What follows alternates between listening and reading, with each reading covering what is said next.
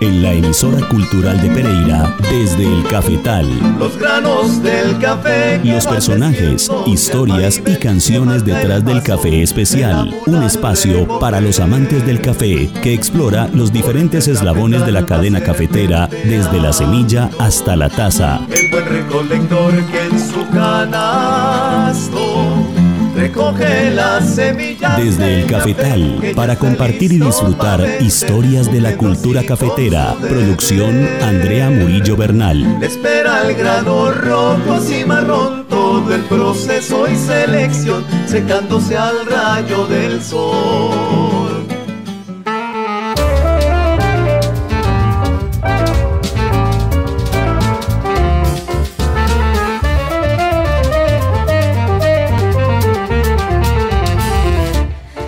Buenas tardes queridos amigos amantes del café, yo soy Andrea Murillo Bernal y les doy la bienvenida a este espacio cafetero en la emisora cultural de Pereira desde el Cafetal.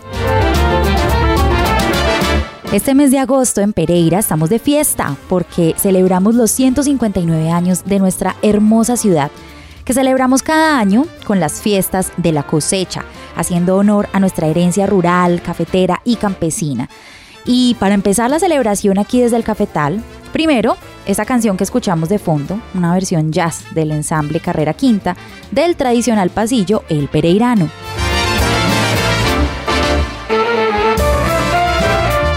Y además de esta música, en nuestro encuentro cafetero de hoy vamos a mirar un poco desde la historia de nuestra ciudad el impacto del café en el desarrollo de la misma y en la segunda parte del programa les contaré sobre el inicio de la era del café en Pereira, a partir de la fundación de la primera trilladora de café de esta tierra, de manos de un hombre que tenía casi la mitad de la ciudad que hoy conocemos cultivada en café. Atentos pues a este pedacito de historia que es posible compartir gracias a la investigación de la mano del café la trilla y la industrialización de la producción de café en Pereira, tesis de maestría en historia de la Universidad Tecnológica de Pereira, elaborada por Sandra Yasmín Sandoval en 2018, y a los textos elaborados por el historiador Ricardo de los Ríos Tobón, publicados en los periódicos La Tarde y el Diario del Otoño. No existe un indicio exacto sobre la llegada del primer arbusto de café a Pereira. Se sabe que ocurrió en la segunda mitad del siglo XIX y que después de la Guerra de los Mil Días, a comienzos del siglo XX, se extendió por la región gracias a las políticas estatales para el cultivo del grano. Durante el siglo XX, Pereira fue uno de los municipios con mayor relevancia en la producción, acopio, trilla y comercialización cafetera en Colombia. Como el resto de la región, las propiedades eran y siguen siendo en su mayoría de una extensión pequeña y mediana. Fue el cultivo de café, es decir, una actividad rural, la actividad que impulsó la urbanización de este poblado. Se transformaron el bosque y los guaduales en cultivos de café y se construyeron casas que conservan la herencia de la colonización antioqueña en Bareque, con un patio central, teja de barro, pintura de colores vivos, con puertas y ventanas de maderas de la región, adornadas con calados, zaguanes, patios y corredores decorados con flores que atraen una enorme variedad de pájaros y mariposas. También hacen parte de este legado las construcciones asociadas al café, como los beneficiaderos y graneros, así como las iglesias de la colonización antioqueña y ciertos cementerios católicos y laicos. A nivel de la gastronomía, el paisaje cultural incluye el uso de productos de pan coger como el plátano, la yuca, la caña de azúcar y las frutas de la región. El desarrollo de la infraestructura vial en la región, que pasó de los caminos de herradura a las autopistas, está directamente relacionada también con la comercialización de café. La llegada del ferrocarril de Caldas en 1921 significó el paso a un transporte más ágil, puesto que se dejaron atrás las recuas de mulas que tardaban mucho más tiempo y llevaban menos carga. El tiempo de recorrido en tren entre Pereira y Buenaventura era de aproximadamente 12 horas. En la actualidad, gracias a las autopistas del café, ese recorrido puede hacerse en 4 horas. Durante el siglo XX, el precio internacional del café constituyó el principal indicador de las perspectivas económicas de Pereira y de Colombia.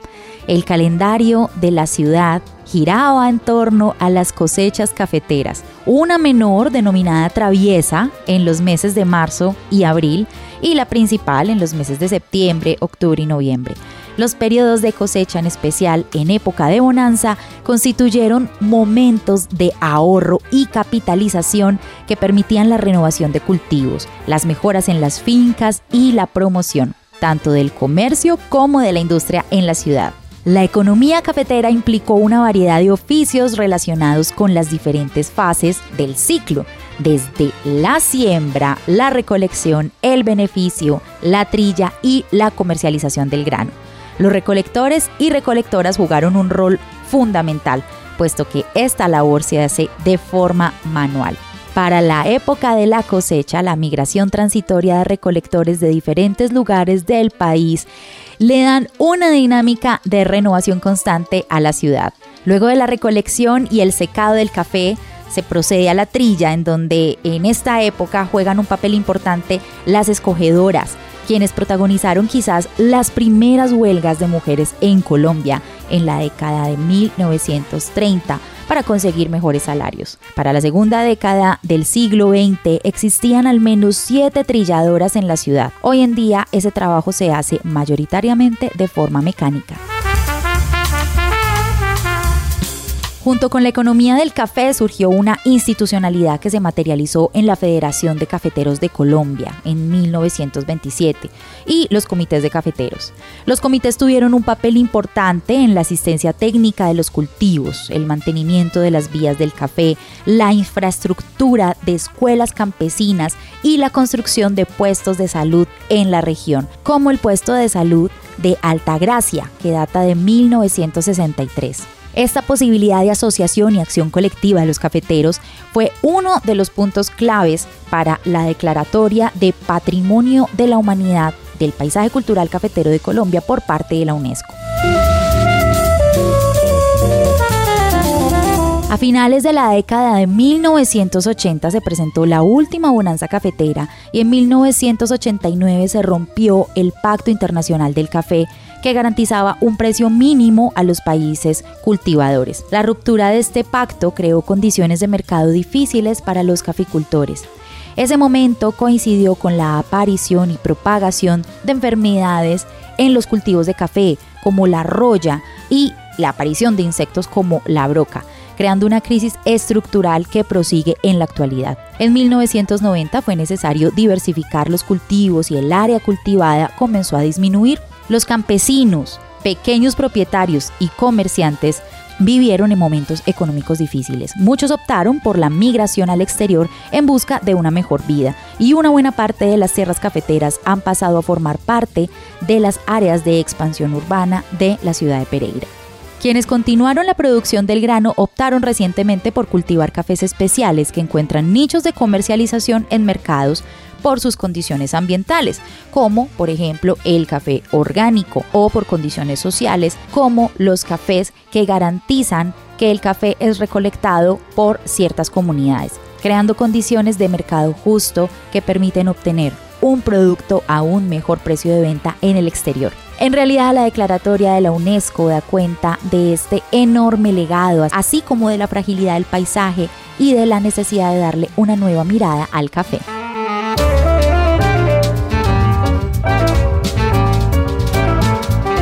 Vamos con una pausa musical para bailar y celebrar a nuestra ciudad desde ya. Escuchemos Trasnochadora, Querendona y Morena del grupo Nietzsche.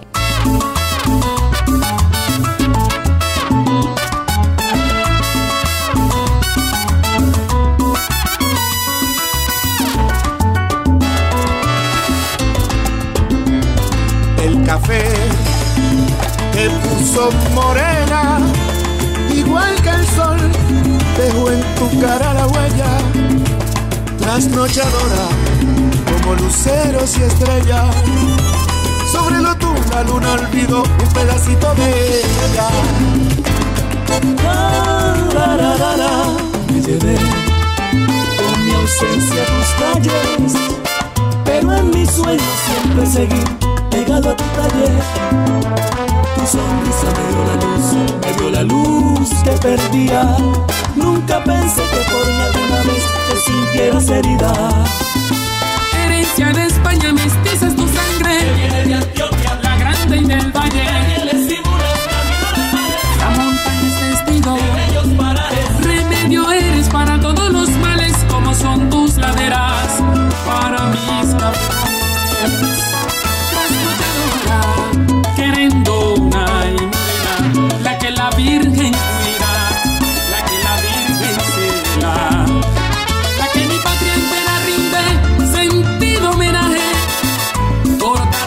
Fresca de cafetos inmortales.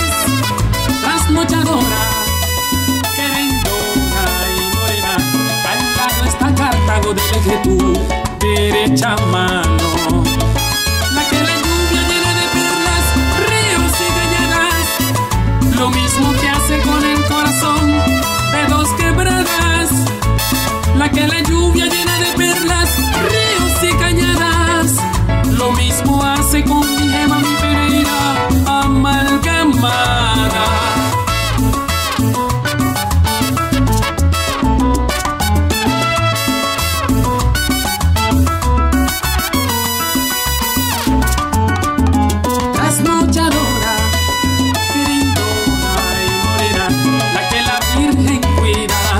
la que la Virgen cuida,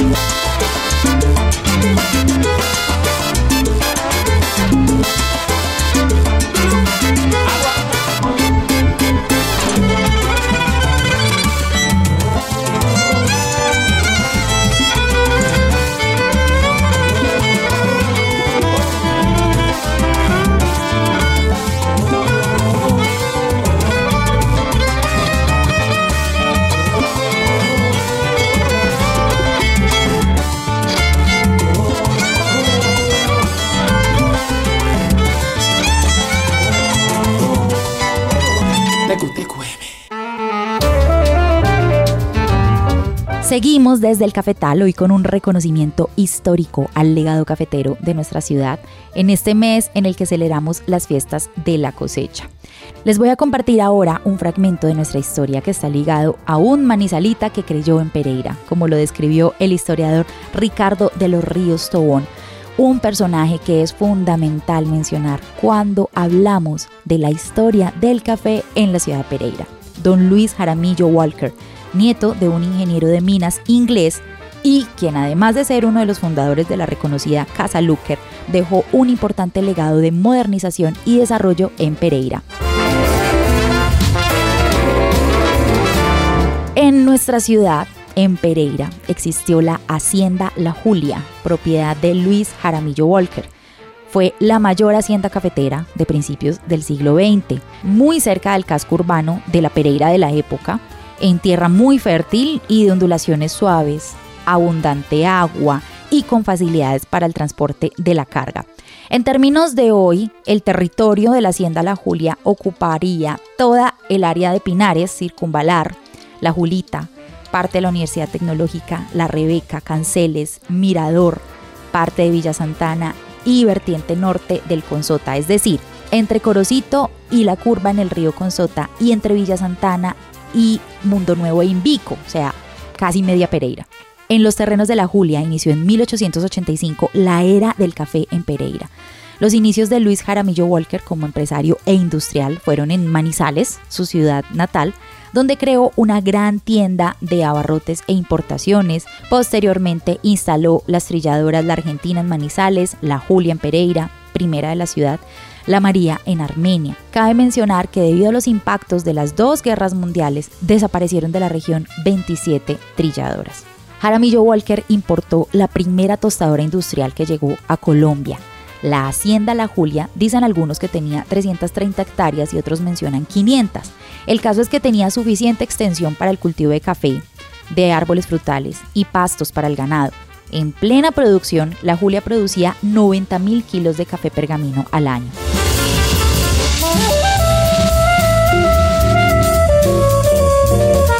En 1908, don Luis se trasladó de Manizales a Pereira para darle el gran impulso a su proyecto de La Julia. Como ya tenía café en grandes cantidades, se propuso beneficiarlo antes de exportarlo y para ello buscó energía motriz en el río Otún.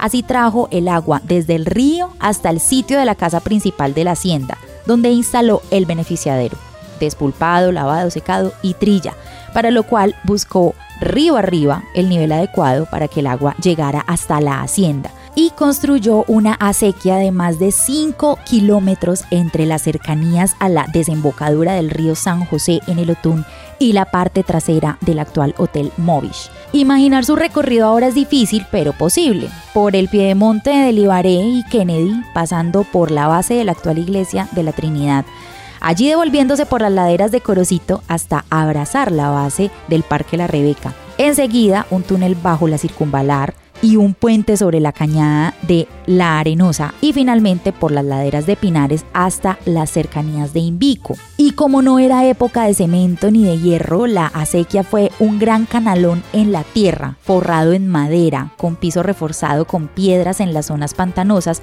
y sellado con el llamado zulacre, que era una mezcla de cebo de res, cal y yute de costales. Una gran obra de ingeniería para 1910. Bueno, aquí se mencionan dos novedades.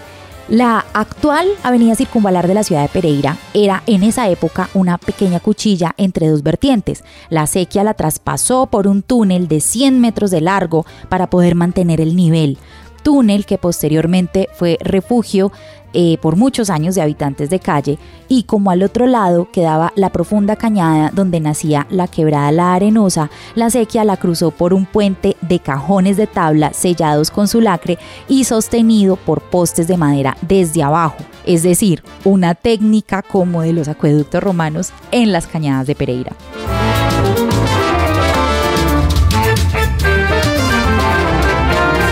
Adicionalmente, don Luis, hacia 1913, hizo posible la electricidad para la ciudad de Pereira.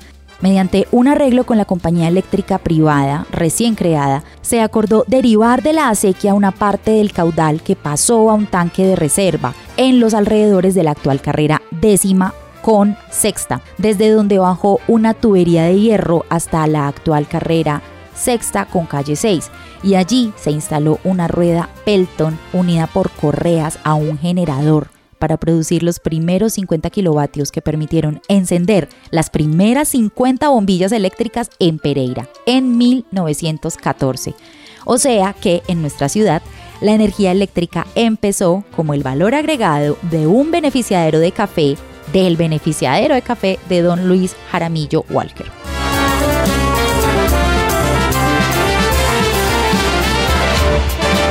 Incansable y práctico, don Luis tuvo más aventuras tecnológicas. Cuando sus negocios estaban en todo su esplendor, recuperó una línea telegráfica abandonada por falta de tráfico entre Pereira y Manizales y la puso a trabajar para poder controlar sus negocios en ambas ciudades a velocidad de Morse y no de mula.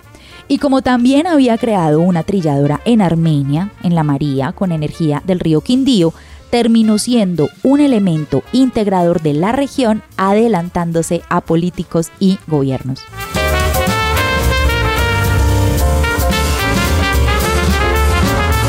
En general, la Julia terminó por convertirse en un referente de la ciudad de Pereira. En el libro Azul de Colombia, un importante proyecto bilingüe que mostraba a Colombia ante el mundo porque se repartía en embajadas y consulados, dedica una página entera a la hacienda y a don Luis, Igualmente, su esposa, doña Camila González, hizo de los salones de la hacienda un sitio de cultura y de reunión social que se complementaba con la gran casona que Jaramillo Walker construyó en la calle 17 en el centro de la ciudad. Doña Camila y don Luis fundaron una familia importante que ha estado vinculada a la economía y a la vida social de la ciudad, haciendo honor a la memoria de sus padres. esta es una invitación para las tiendas de café de especialidad de Pereira y de Risaralda. El colectivo de tiendas de café Risaralda en una taza, con el apoyo del Comité Departamental de Cafeteros, Pasaporte el Café y el Clúster de Cafés Especiales del Risaralda, van a realizar un evento para celebrar las fiestas de la cosecha, un recorrido para realizar en el marco de esta celebración llamado Risaralda en una taza 2022. Más adelante en el siguiente programa les voy a contar un poquito cuál va a ser la invitación para los pereiranos y los risaraldenses que deseen hacer este recorrido, pero hoy quiero invitar a las tiendas de café de especialidad que quieran vincularse al evento, que necesitan ser una tienda de café especialidad, estar legalmente constituidos en Risaralda y que el café que usen en el evento sea origen Risaralda. Si usted que me está escuchando hace parte de una tienda de café de especialidad y desea inscribirse a este evento, recibir información de lo que debe hacer, de qué se va a tratar el evento, cómo participar, cómo inscribirse, usted puede escribir a la línea 313-530-5171.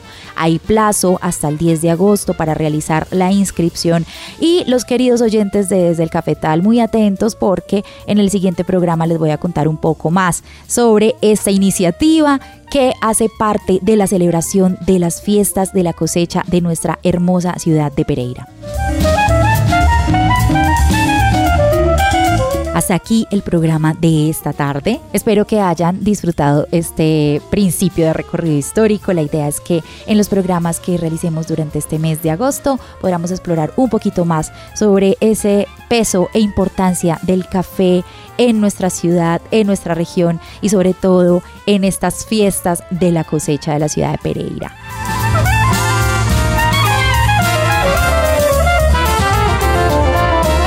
Los espero el próximo miércoles para que sigamos disfrutando las historias y los personajes de la cultura cafetera desde el cafetal. Yo soy Andrea Murillo Bernal y en la producción técnica de este programa Andrés Alzate Restrepo. Gracias a la dirección general de la emisora cultural de Pereira de Mayra Alejandra Aguirre.